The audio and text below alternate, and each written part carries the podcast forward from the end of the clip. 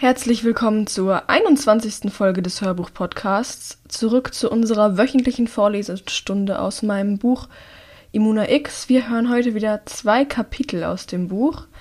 Ich freue mich schon aufs Vorlesen. Ich freue mich über alle, die ihren Weg hierher zurückgefunden haben. Genau, jetzt sage ich noch das Lied der Woche an. Das ist, das hatte diese Woche tatsächlich einen sehr langen Titel. Ähm, das Lied heißt Many are the stars I see, but in my eyes no star like thee. Von, das ist wieder, sind wieder die Namen, die ich, wo ich mich schwer tue, die auszusprechen. Äh, wir hatten von den Künstlern schon ein Lied ganz am Anfang im Soundtrack drin. Das ist Ursine Vulpine und Enneka. Ähm, genau, ich schreibe es auch nochmal in die Show Notes. Wer Lust hat, kann sich das Lied anhören. Wenn ich nicht, wie jede Woche, und dann würde ich jetzt mit dem Vorlesen beginnen. Bis gleich. Kapitel 43 Als sie vor den verschlossenen Türen des Thronsaals steht, merkt Drea, dass die Überhöhung ihrer Sinneswahrnehmung rasant abnimmt. Im schummrigen Dämmerlicht der Fackeln im Flur kann sie zwar erstaunlich viel und erstaunlich scharf sehen, dafür dringen immer wenige Geräusche auf einmal zu ihr durch. Das Pochen ihres eigenen Herzens hört sie nur noch leise und das der beiden Wachen vor der Flügeltür überhaupt nicht mehr. Auch ihre Körpergerüche nimmt sie nur noch sehr deutlich abgeschwächt wahr. In erster Linie ist sie dafür dankbar. Andererseits ist es furchtbar ärgerlich, dass sie nur Teile des Gesprächs auf der anderen Seite der Tür verstehen kann. Am Anfang war das noch deutlich leichter.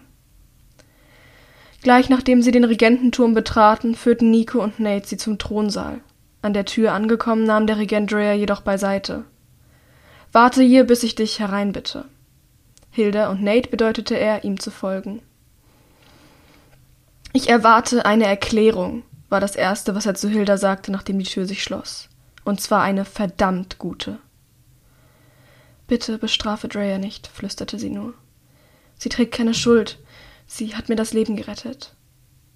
Lass die Strafen meine Sorge sein und erzähl mir einfach, was passiert ist.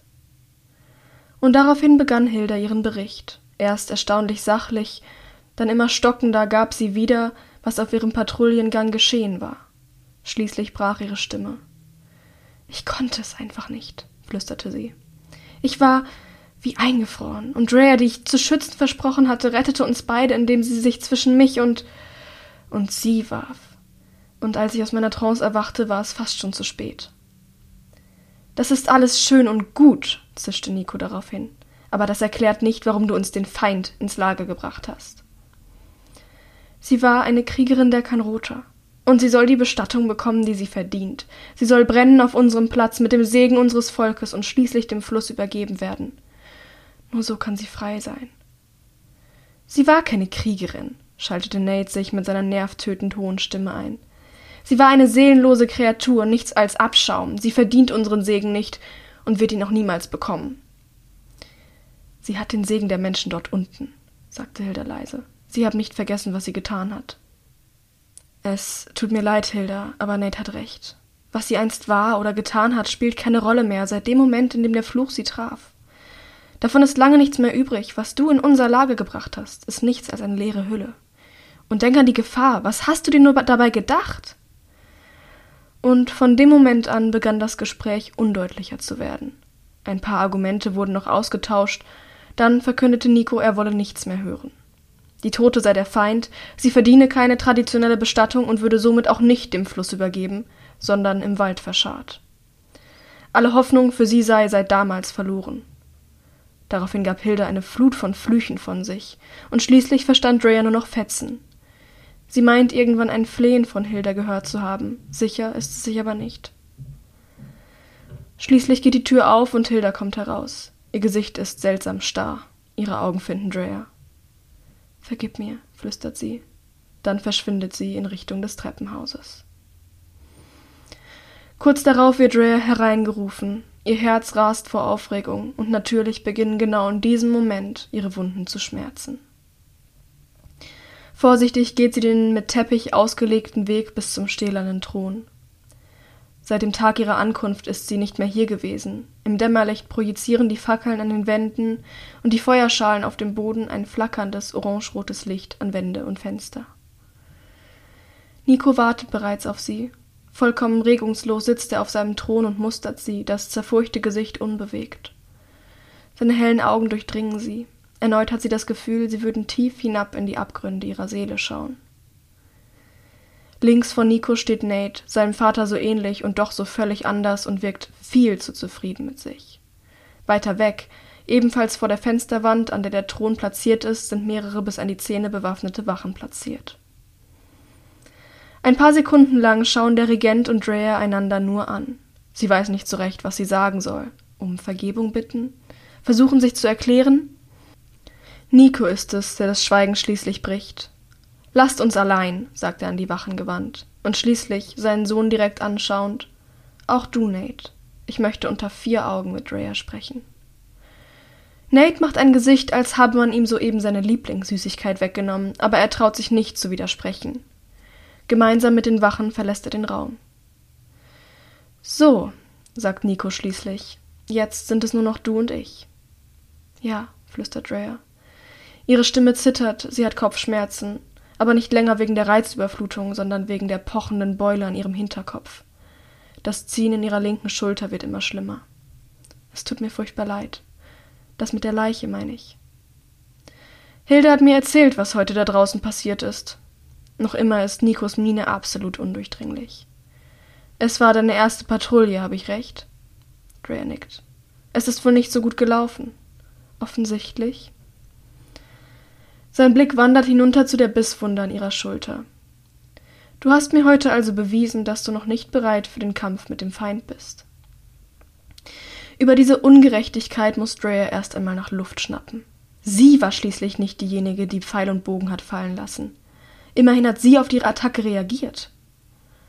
Aufmerksam beobachtet Nico ihr Minenspiel. Als sie nicht antwortet, fügt er hinzu. Aber dafür weiß ich jetzt mit absoluter Sicherheit, dass dein Bruder nicht gelogen hat, was deine Segnung angeht.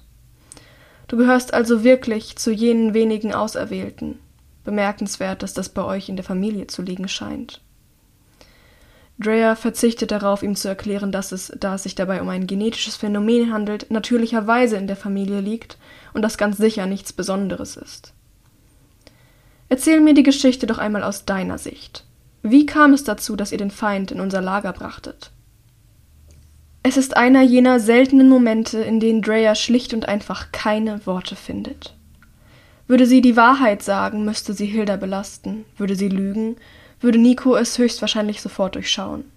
Sie mag sich nicht ausmalen, wie er darauf reagieren könnte. Sag mir, Drea von hinter der Mauer, hast du gewusst, dass, was ihr getan habt, ausnahmslos und unter allen Umständen verboten ist? Ja, flüstert sie. Die Angst in ihrem Innern wächst.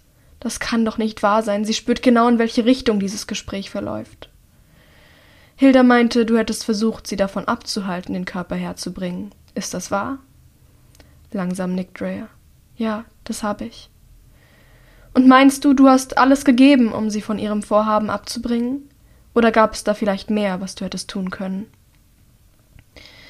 Für einen Moment überlegt Drea doch zu lügen, doch als sie in die durchdringenden Augen des Regenten schaut, weiß sie, dass es keinen Sinn hat. Nein, flüstert sie. Ich denke nicht, dass ich alles gegeben habe, aber es schien ihr so wichtig zu sein. Ich wollte ihr nicht noch mehr Schmerz zufügen. Schmerz? fragt Nico überrascht. Na ja, es ist doch offensichtlich, dass das Ganze furchtbar für sie ist, oder nicht? Schließlich geht es um ihre Mutter. Ich wollte einfach nicht, dass sie unnötig leidet. Aha. Wieder betrachtet Nico sie eindringlich. Als sie gerade den Mund öffnen will, um noch etwas zu sagen, steigt er von seinem Thron herab und bleibt vor ihr stehen. So sind sie zwar immer noch nicht wirklich auf Augenhöhe, aber sie fühlt sich nicht mehr ganz so klein. Ich werde dich nicht bestrafen, Drea von hinter der Mauer. Soweit ich es verstanden habe, ist, was heute geschehen ist, nicht dein Verschulden. Du hast getan, was du für richtig hieltest, daran habe ich keinen Zweifel, und im Endeffekt hättest du Hilda sowieso gehorchen müssen, schließlich standest du unter ihrem Kommando. Trotzdem musst du wissen, dass ich so etwas nie wieder erleben möchte und auch nicht noch einmal dulden werde. Ein Stein fällt Drea vom Herzen. Sie nickt. Nico betrachtet wieder ihre Bisswunde. Und doch wird der heutige Tag dauerhafte Konsequenzen für dich nach sich ziehen. Er sieht ihr in die Augen. Ich muss ehrlich sagen, ich habe nicht an dich geglaubt. Als du meinen Thronsaal das erste Mal betreten hast, warst du für mich nur ein schwaches kleines Mädchen, ein Parasit, der sich am Rücken unseres Clans festbeißen und ernähren lassen wollte. Und doch habe ich dir eine Chance gegeben, weil dein Bruder sich mein Vertrauen vor langer Zeit hart erkämpft hat, weil er viel wert für unseren Clan ist und weil jeder Mensch eine gerechte Chance verdient. Doch schon bald begann meine Meinung sich zu ändern. Hilda hat viel von eurem Training berichtet. Sie war wirklich beeindruckt von deinen Leistungen. So richtig Glauben schenken konnte ich ihren, ihren Erzählungen aber nicht, denn es passte einfach nicht mit meinem eigenen Bild von dir zusammen. Und jetzt stehst du hier vor mir und ich sehe ganz deutlich, dass du im Kampf heute unterlegen gewesen bist. Wärst du allein gewesen, hätte der Feind dich wahrscheinlich getötet. Zu Dreas Überraschung lächelt er darauf hin. Aber das ist nicht, was zählt. Denn heute hast du bewiesen, dass du kein Parasit bist, Drea von hinter der Mauer.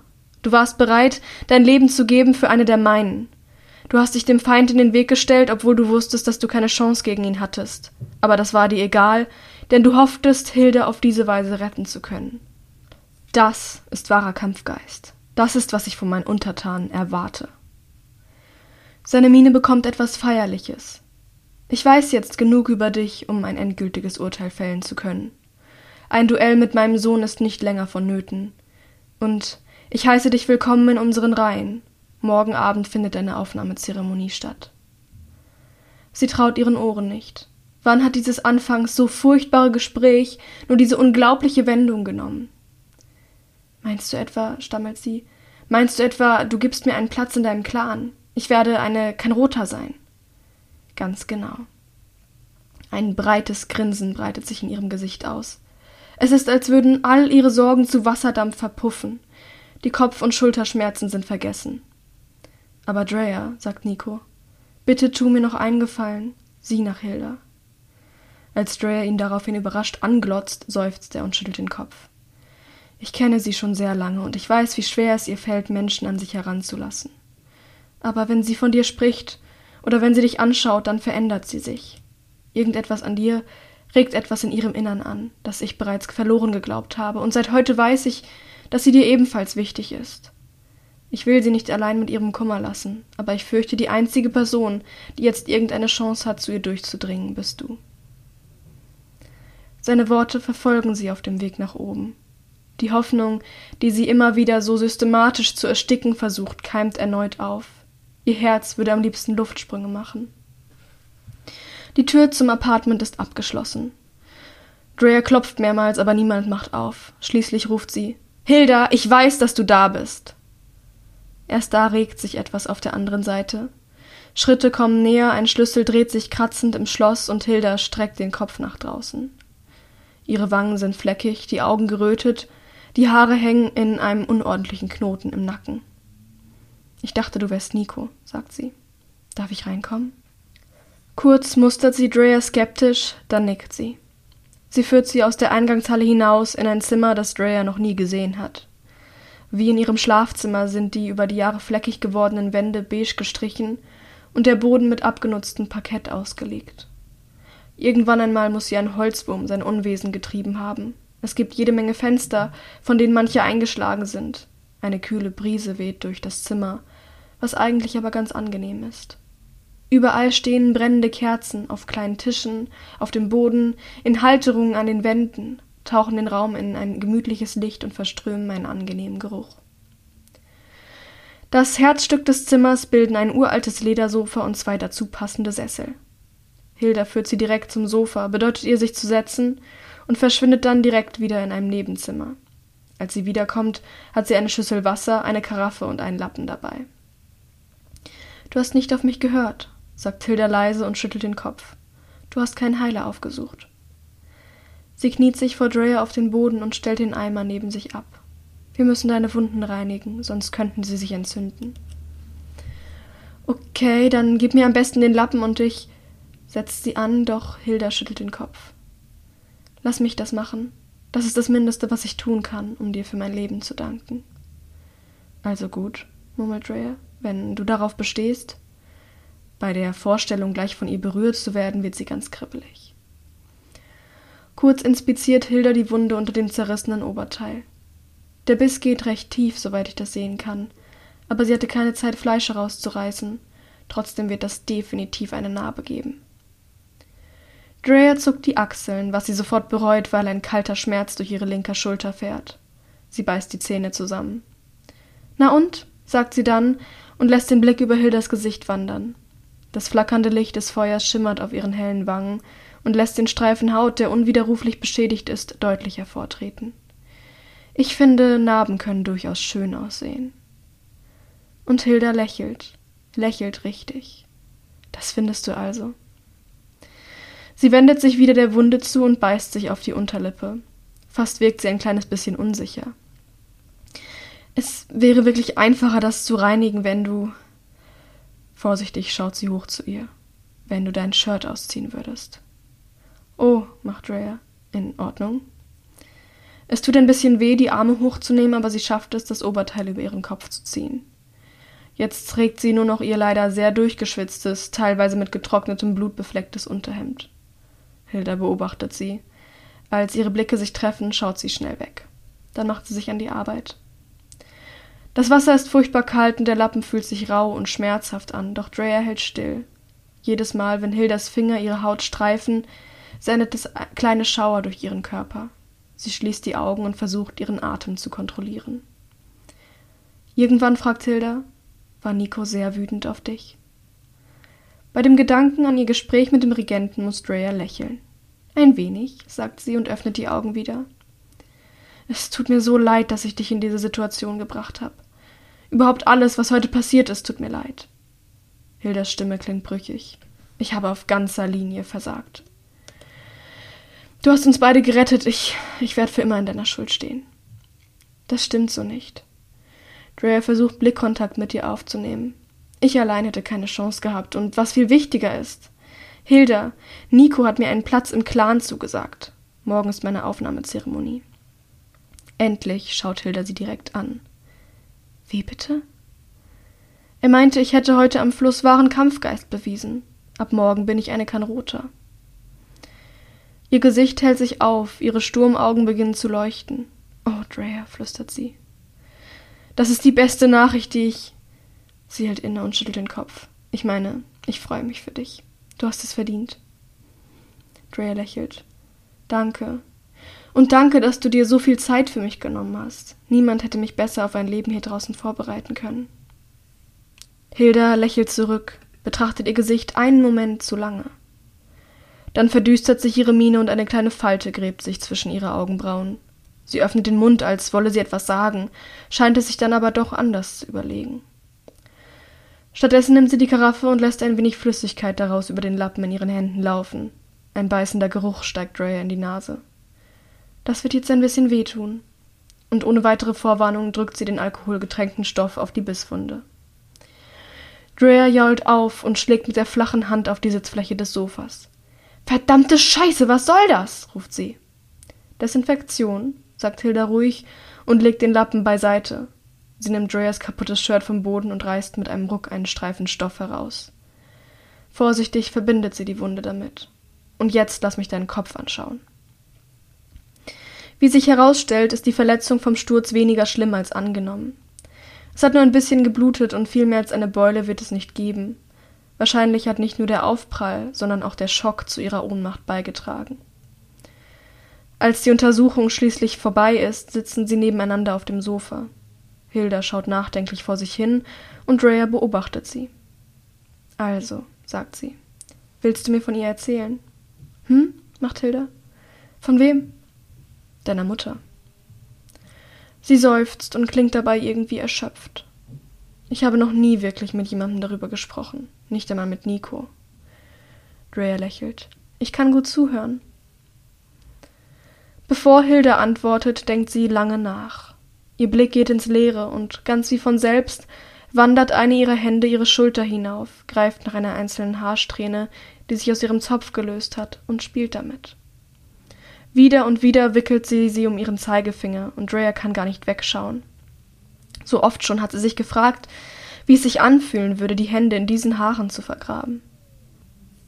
Du musst wissen, dass meine Familie ein wenig anders war als die meisten Kanroter, flüstert Hilda irgendwann.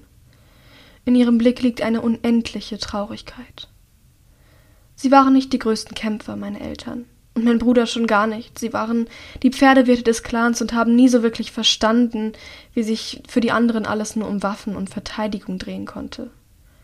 Ihre Welt war ein wenig heller und freundlicher. Fasziniert lauscht Rhea ihren Worten. Die Vorstellung von Hilda in einer echten, intakten Familie kommt ihr geradezu grotesk vor. Damals habe ich ihnen geglaubt. Ich habe meine Lehrer belächelt, weil sie mich vor all den Gefahren dort draußen gewarnt haben. Ich war zu klein, um zu begreifen, wer wirklich recht hatte. Zu ihren Aufgaben gehörte, den Kindern das Reiten beizubringen. Eines Tages waren wir also auf einem Übungsritt im Wald mit bestimmt zehn, fünfzehn anderen Kindern meiner Altersgruppe. Ich war damals neun. Hiro, mein Bruder, war sechzehn. Er hat beim Unterrichten geholfen, auch er wollte später Pferdewirt werden. Es war Hochsommer. Die Sonne schien und keine Wolke war am Himmel. Wir dachten, sicherer könnte es nicht sein. Aber dann ist es passiert. Wie aus dem Nichts hat uns eine Nebelwand eingeschlossen. Man konnte höchstens noch einen Meter weit schauen. Zum Glück sind alle ganz ruhig geblieben. Wir haben die Pferde angebunden und sind auf Bäume geklettert, wie es sich in so einem Fall gehört. Und nach wenigen Minuten war der Nebel wieder weg. Also wollten wir unseren Weg fortsetzen. Zurück zum Camp mussten wir ja so oder so irgendwie kommen. Es hätte keinen Sinn gemacht, länger auszuharren aber kurz nachdem wir wieder auf unseren Pferden saßen, waren sie plötzlich bei uns. Ich weiß nicht mehr, wie viele es waren. Sie kamen von allen Seiten. Auf Hildas traurigem Gesicht zeichnet sich jetzt auch ein Hauch von Stolz ab. Aber obwohl meine Eltern keine wirklichen Krieger waren, haben sie keinen Moment gezögert, sich in die Schlacht zu stürzen. Sie haben Hiro zugerufen, er solle uns Kinder zurück zum Lager bringen, während sie den Feind in Schach halten. Wären sie nicht zurückgeblieben, hätte er uns erbarmungslos verfolgt. Sie haben sich geopfert, damit wir fliehen konnten. Ich dachte erst, sie hätten eine reale Chance. Aber als wir weggeritten sind, habe ich mich noch einmal umgedreht und das Pferd meines Vaters war bereits gefallen. Wir sind geritten wie noch nie, bis Hiro uns plötzlich angehalten und gesagt hat, er würde zurückgehen, um auch zu kämpfen. Er wollte unsere Eltern nicht allein lassen. Zu mir meinte er, es wäre jetzt meine Aufgabe, die anderen Kinder sicher ins Lager zu bringen. Ich wollte mit ihm gehen, ich wollte kämpfen, aber er hat immer wieder gesagt, ich wäre zu klein, ich hätte keine Chance. Schließlich musste ich ihn gehen lassen. Sie seufzt. Das war das letzte Mal, dass ich ihn gesehen habe. Als wir anderen das Lager erreichten und erzählten, was passiert ist, wurden Reiter ausgeschickt, um in den Kampf zu ziehen. Doch als sie an der Stelle ankamen, war niemand mehr dort. Nur ein einziger toter Körper, von dem nicht mehr genug übrig war, um ihn zu identifizieren. Eine Träne läuft ihre Wange hinunter. Seit heute weiß ich, dass es entweder Hiro oder mein Vater war. Oh, Hilda, murmelt Rhea, das tut mir so leid. Und bevor sie darüber nachdenken kann, hat sie ihre Hand genommen und drückt sie ganz fest. Das muss furchtbar für dich gewesen sein. Hilda legt den Kopf schief und schaut Rhea eindringlich an. Als ich wusste, dass sie fort waren, war in meinem Kopf nur noch Platz für einen einzigen Gedanken. Ich wollte mich nie wieder so wehrlos fühlen, nie wieder diejenige sein, die beschützt werden muss. Ich wollte mich und die Menschen, die ich liebe, verteidigen können, und von dem Tag an habe ich trainiert wie eine Wilde. Sie schließt die Augen und schüttelt den Kopf. Ich sehe sie in meinen Träumen, Drea. Sie kommen zu mir, um mich zu jagen, jede Nacht. Und ich kann mich nicht wehren, ich stehe nur da und tue nichts. Ihre Stimme bricht. Und heute, heute ist all das Wirklichkeit geworden. Ich habe versagt. Hey, macht Rhea und drückt ihre Hand noch fester. Am liebsten würde sie sie in den Arm nehmen, aber so weit zu gehen traut sie sich nicht. Du hast nicht versagt. Du hast vielleicht ein wenig zu lange gezögert, aber am Ende hast du gekämpft. Am Ende hast du es geschafft, deiner Mutter endlich Frieden zu bringen. Und das ist, was zählt. Wäre ich allein gewesen, hätte sie mich getötet. Aber du warst nicht allein. Ich war bei dir, und ich bin auch jetzt bei dir, und ich gehe nirgendwo hin. Du bist nicht allein, verstehst du das? Mit großen Augen schaut Hilda sie an. In ihren Tiefen erkennt Drea eine Spur von Angst. Als sie spricht, ist es ein raues Flüstern. Bleibst du heute Nacht hier? Die Luft wird dicker. Gleich werden sie nicht mehr atmen können, das spürt Drea ganz genau wenn du das möchtest. Hilda lächelt ihr einzigartiges Hilda-Lächeln mit Grübchen und Funken in den Augen. Danke. Und das ist der Moment, in dem sich alles überlädt. Sie schauen einander an und Drea kann nichts dagegen machen. Ihr Blick wandert zu Hildas Lippen. Wir dürfen das nicht tun, denkt sie. Wir dürfen es nicht. Dreh dich einfach um und schau sie nicht mehr an. Noch kannst du es stoppen. Aber ihr Körper weigert sich, auf sie zu hören, und der Abstand zwischen ihnen beginnt zu schrumpfen. Fast schon kann sie ihren Atem spüren. Plötzlich wird ihr klar, dass sie mit aller Vernunft, mit aller Willenskraft nichts erreichen wird. Ihre Gefühle sind einfach zu stark. Obwohl sie damit die zwei wichtigsten Menschen in ihrem Leben verrät. Was sie am Ende wirklich will, ist Hilda. Hinter diesem Verlangen verliert alles andere seine Bedeutung. Vorsichtig nimmt sie ihr Gesicht zwischen die Hände. Ihre Haut fühlt sich kühl und glatt an, als sie vorsichtig mit dem Daumen über ihre Wange streicht. Hilda wirkt überrascht, hält kurz die Luft an, tut aber nichts, um sie aufzuhalten. Drea kann jetzt alles sehen. Ihre Sommersprossen, ihre feinen Augenbrauen, die Narbe, die hellen Wimpern, in denen noch immer eine kleine Träne hängt. Und ihre Lippen kollidieren, verschmelzen, werden eins und da ist nichts mehr, nur noch Hilda und sie ist überall. Sie schmeckt nach Salz und Melancholie, riecht wie der Wald und unter ihrer Haut pulsiert ein Feuer. Es ist tausendmal besser, als Drea es sich vorgestellt hat, und vorgestellt hat sie es sich oft genug. Sie stehen jetzt beide in Flammen, verbrennen gemeinsam. Es wird nicht aufhören, bevor dann nur noch Asche und Glut von ihnen übrig ist. Sie löst das Band, das Hildas Haare an ihrem Hinterkopf zusammenhält, und ihre feuerfarbene Mähne fällt wild über ihre Schultern.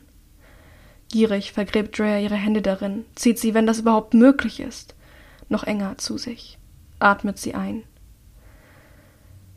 Als sie sich kurz voneinander lösen, schauen sie einander fast ungläubig an.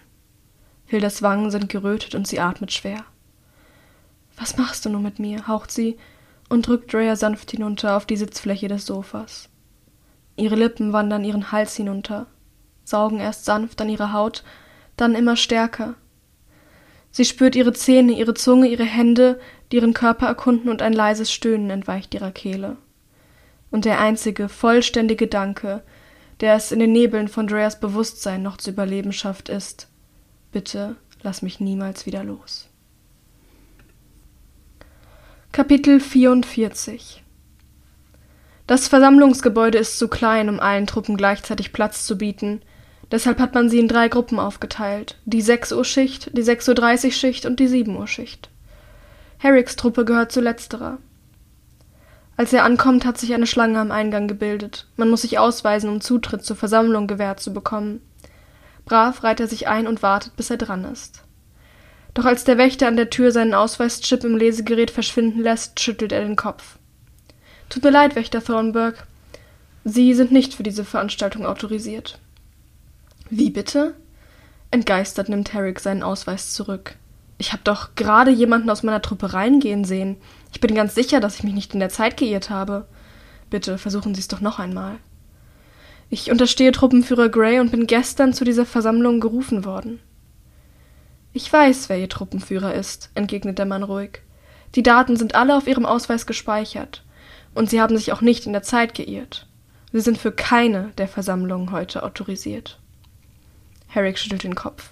Das glaube ich nicht. Da muss ein Irrtum vorliegen. Können Sie es nicht doch noch einmal versuchen?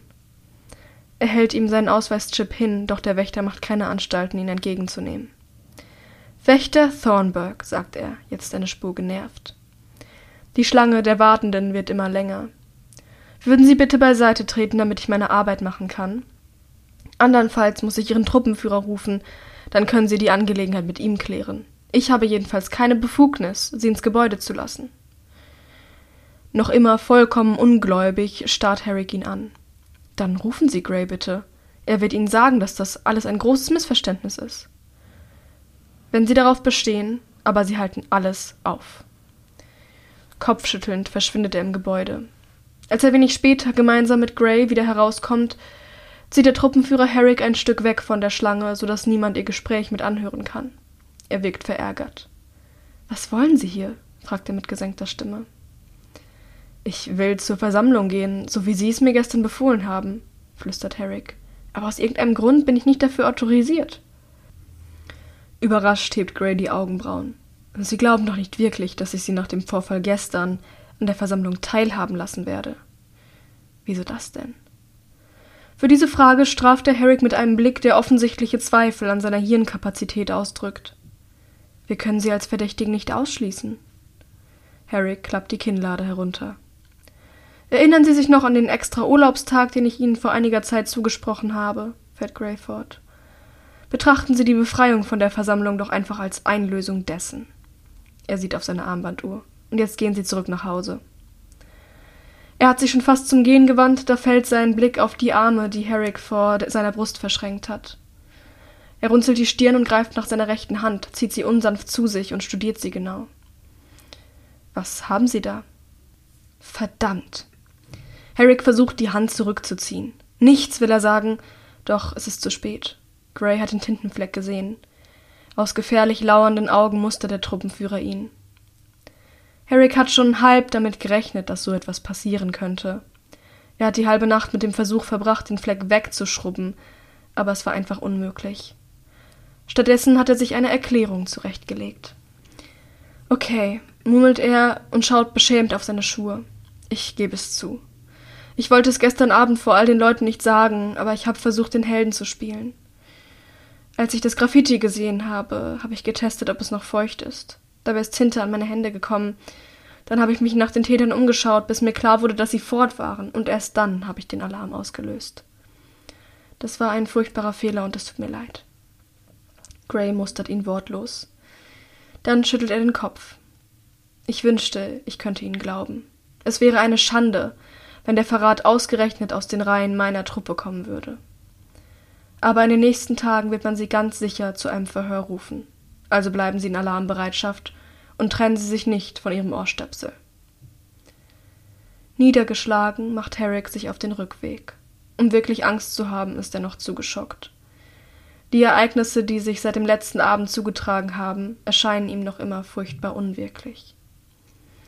Eine gute halbe Stunde lang wandert er ziellos in den Gassen des Regierungsdistrikts herum. Er hat keine Lust, zurück in sein Zimmer zu gehen, wo es nichts zu tun gibt, außer frustriert die immer gleichen Wände anzustarren und an einem Fluchtplan zu tüfteln, von dem er keine Ahnung hat, wie er auch nur ansatzweise aussehen könnte. Aber irgendwie fühlt er sich hier draußen beobachtet, also macht er sich schließlich doch noch auf den Heimweg. Nachdem er die Luftschleuse verlassen hat, hört er leise Stimmen aus der Küche des Heims. Er geht nicht hin, um nachzuschauen, wer es ist, macht sich direkt auf den Weg nach oben. Dort angekommen, fällt sein Blick wie von selbst auf die Tür schräg gegenüber seines Zimmers. Dort wohnt Echo. Um Viertel vor acht geht der Unterricht an der Wächterschule für gewöhnlich los. Zu Fuß braucht man dorthin von hier aus mindestens zwanzig Minuten, also müsste sie eigentlich schon auf dem Weg sein. Wer weiß, denkt er, vielleicht ist das die Gelegenheit, um weiter nach Hinweisen zu suchen, und viel zu verlieren hat er schließlich nicht mehr. Zuerst klopft er an, um sicherzugehen, dass sie auch wirklich nicht da ist. Dann drückt er vorsichtig die Klinke runter. Die Tür springt auf. Er schaut sich ein letztes Mal um, dann schiebt er sich auf leisen Sohlen ins Zimmer. Es ist so steril und leblos, wie er es in Erinnerung hat. Nirgendwo ist auch nur ein einziges Staubkorn zu sehen, nirgendwo liegen dreckige Wäsche oder Schulbücher herum. Selbst ihre Schultasche steht, ganz offensichtlich fertig gepackt, ordentlich und gerade unter dem Schreibtisch. Wahllos zieht er ein paar Schubladen ihrer alten Kommode auf.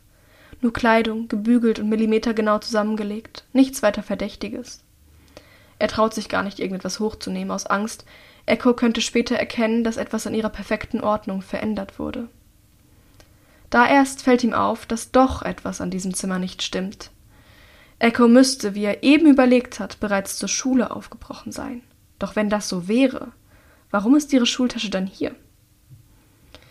In dem Moment hört er die Schritte auf dem Flur. Und wieder einmal bleibt ihm nichts anderes übrig, als sich fieberhaft nach einem Versteck umzusehen. Er schafft es gerade so, sich unter das uralte, abgenutzte Bettgestell zu quetschen, bevor die Tür aufgeht. Zwei Paar Schuhe kommen herein, mehr kann er nicht sehen. Danke, Sheila, sagt Echo. Sie klingt müde. Du hättest mich nicht hochbringen müssen. Ach was, die Stimme der Betreuerin ist wie immer voller Zuwendung. Sie ist eine der wenigen, die sich wirklich um das Wohl ihrer Schützlinge sorgt. Die meisten anderen sind nur Betreuer geworden, weil sie in der Wächterschule zu schlecht abgeschnitten haben oder ihnen aus anderen Gründen ein Platz an der Stadtwache verwehrt blieb. Das habe ich doch gern gemacht, und wenn du so krank bist, dass du nicht in die Schule kannst, kann ich mich ruhig ein wenig um dich kümmern, sonst ist schließlich niemand hier und der Abwasch drängt auch nicht. Echo hustet mehrmals. Wirklich, das ist nett von dir, aber ich glaube, ich brauche vor allem ein wenig Schlaf. Kurz scheint Sheila noch zu zögern, dann sagt sie widerwillig. In Ordnung, ruh dich aus. Aber wenn etwas ist, ruf mich, ja? Notfalls bringe ich dich auch zur Krankenstation. Okay, danke. Die Füße der Betreuerin verschwinden wieder durch die Tür. Echo bleibt stehen, bis die Schritte auf dem Flur nicht mehr zu hören sind. Dann schwenkt sie sich aufs Bett. Über sich hört Herrick das Knarzen von Federn, die ihre Lebenszeit eigentlich schon längst überschritten haben. Aber da ist noch ein anderes Geräusch, ein metallisches Quietschen und ein Klappern. Er hat es schon einmal gehört, vor gar nicht so langer Zeit, als er heimlich an Echos Tür gelauscht hat. Dann knarzen die Federn erneut. Echo, sagt jemand, und Herrick zuckt zusammen. Um ein Haar hätte er sich den Kopf am Bett gestoßen und sich damit verraten. Es ist eine Männerstimme, die da spricht. Er versucht ruhig zu atmen. Hast du dich loseisen können? Ja. Auf einmal klingt Echo gar nicht mehr erschöpft, sondern neutral, kühl und reserviert. Ich hatte Glück, dass Sheila da war, die ist ja sowas von leichtgläubig. Sie hat mir die Erkältungsgeschichte sofort abgenommen. Gut, sagt die Männerstimme. Erst jetzt erkennt Herrick, wer da eigentlich spricht. Es ist Zachary Alpheus. Dann arbeiten die beiden also wirklich zusammen, denkt er triumphierend. Nur wie kommt er so plötzlich hier ins Zimmer? Hätte er ihn nicht hereinkommen sehen müssen? Ingrid sollte auch gleich da sein. Ich hoffe, sie beeilt sich. Hast du irgendwelche Befehle erhalten? Nein. Zacharys Stimme klingt ein wenig ungewohnt, findet Herrick. Irgendetwas ist falsch damit. Du weißt doch, wie das läuft. Schon. Aber ich dachte, die aktuelle Lage würde ein Gespräch vielleicht rechtfertigen. Nun ja, ich glaube, niemand hat damit gerechnet, dass die Situation derart außer Kontrolle geraten würde.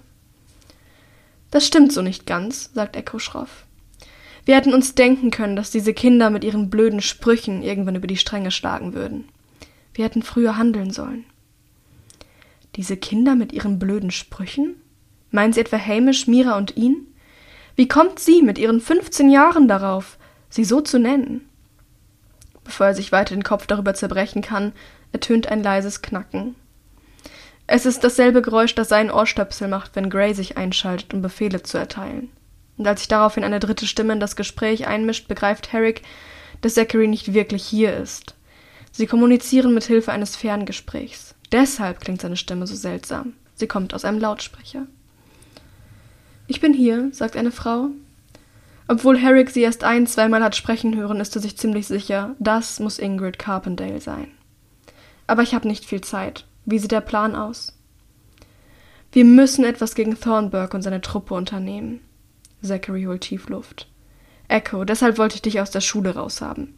Du musst dich möglichst unbeobachtet im Jugendheim bewegen können. Um diese Zeit sind alle Kinder weg. Wir müssen wissen, was sie als nächstes vorhaben und vor allem müssen wir wissen, was sie inzwischen alles herausgefunden haben. Also bitte geh in Thornburgs Zimmer und durchsuche es nach Hinweisen. Platziere am besten noch eine neue Wanze. Selbst wenn er sie am Ende wieder finden sollte, ein Versuch ist es wert. Das ist doch bescheuert, murrt Echo. Wir haben schon viel zu viel von denen ertragen. Anstatt ihnen nur hinterher zu spionieren, sollten wir mal etwas Richtiges unternehmen. Und was schlägst du vor? fragt Ingrid spitz. Sie umzubringen. Kurz zögert Echo. Dann sagt sie vorsichtig. Warum nicht? Das wäre natürlich eine Option. Ingrids Stimme bekommt einen gefährlichen Unterton. Aber ohne ihre Erlaubnis haben wir keine Befugnis dazu. Und wenn sie der Meinung ist, noch mehr rätselhafte Todesfälle würden zu viel Aufsehen erregen, dann wird das so sein. Ich meine ja nur, willst du etwa das Urteil der Ewigen in Frage stellen? Ein Hauch von Panik mischt sich in Echos Stimme. Ich würde es niemals wagen. Niemals würde ich es wagen, auch nur ein schlechtes Wort über sie zu sagen. Aber ihr müsst zugeben, es wäre einfacher, wenn wir die drei aus dem Weg räumen würden. Sie wissen zu viel. Du magst recht haben, sagt Zachary. Wir werden mit ihr darüber sprechen. Aber wie gesagt, vorher bleibt uns nichts anderes übrig, als sie bloß im Auge zu behalten. Es wäre sogar möglich, schaltet Ingrid sich erneut ein, dass die Stadtwache in diesem Fall unsere Drecksarbeit übernehmen könnte. Ich habe nicht viel aus ihm herausbekommen, aber mein Mann hat durchblicken lassen, dass sie zumindest Herrick im Visier haben. Er hat noch zwei andere Verdächtige aus den unteren Distrikten erwähnt, was ja passen würde. Sicher bin ich mir aber nicht. Wenn wir also Glück haben, müssen wir uns zumindest um die Zwillinge nicht mehr kümmern, und vom Gefängnis aus kann das Mädchen auch nicht viel ausrichten. Niemand wird ihr zuhören. Das sind gute Neuigkeiten, sagt Echo. Hoffen wir nur, dass sie in ihren Verhören nicht zu viel plaudern. Sonst müssen wir eben dafür sorgen, dass sie als Verrückte abgestempelt werden. Zachary seufzt. Ich wünschte, wir hätten mehr Agenten, ohne Richard und Ayla. Wir brauchen einfach jemanden im Rat, das würde alles so viel einfacher machen. Noch ein paar Jahre, murmelt Echo. Dann werde ich soweit sein. Und der nächste Tausch steht ja schon in den Startlöchern. Aber das hilft uns alles nichts. Wir brauchen jetzt jemanden, der wirklich handlungsfähig ist. Es reicht, sagt Ingrid scharf. Wir können an der aktuellen Situation nichts ändern. Wir müssen einfach mit dem arbeiten, was wir haben. Ich muss wieder zur Station, auf mich wartet eine Herz-OP. Ich werde versuchen, Simmons im Auge zu behalten. Du, Zachary, kümmerst dich um Hamish Thornburg. Und Echo, du weißt, was du zu tun hast. Wir sprechen uns heute Abend. Mit einem leisen Knacken verabschiedet sie sich aus der Leitung. Jetzt ist Echo wieder mit Zachary allein. Ich finde immer noch, dass es besser wäre, sie einfach umzubringen. Eine Spur genervt gibt er zurück. Dann solltest du das mit ihr besprechen. Aber an deiner Stelle wäre ich vorsichtig. Der Vorfall mit dem Brief ist bestimmt noch nicht vergessen. Weich lieber nicht noch einmal von der Linie ab. Es knackt ein weiteres Mal und das Gespräch ist beendet. Echo seufzt laut und ausgiebig. Das Quietschen und Klappern ertönt erneut, dann schwingt sie sich vom Bett und verlässt das Zimmer.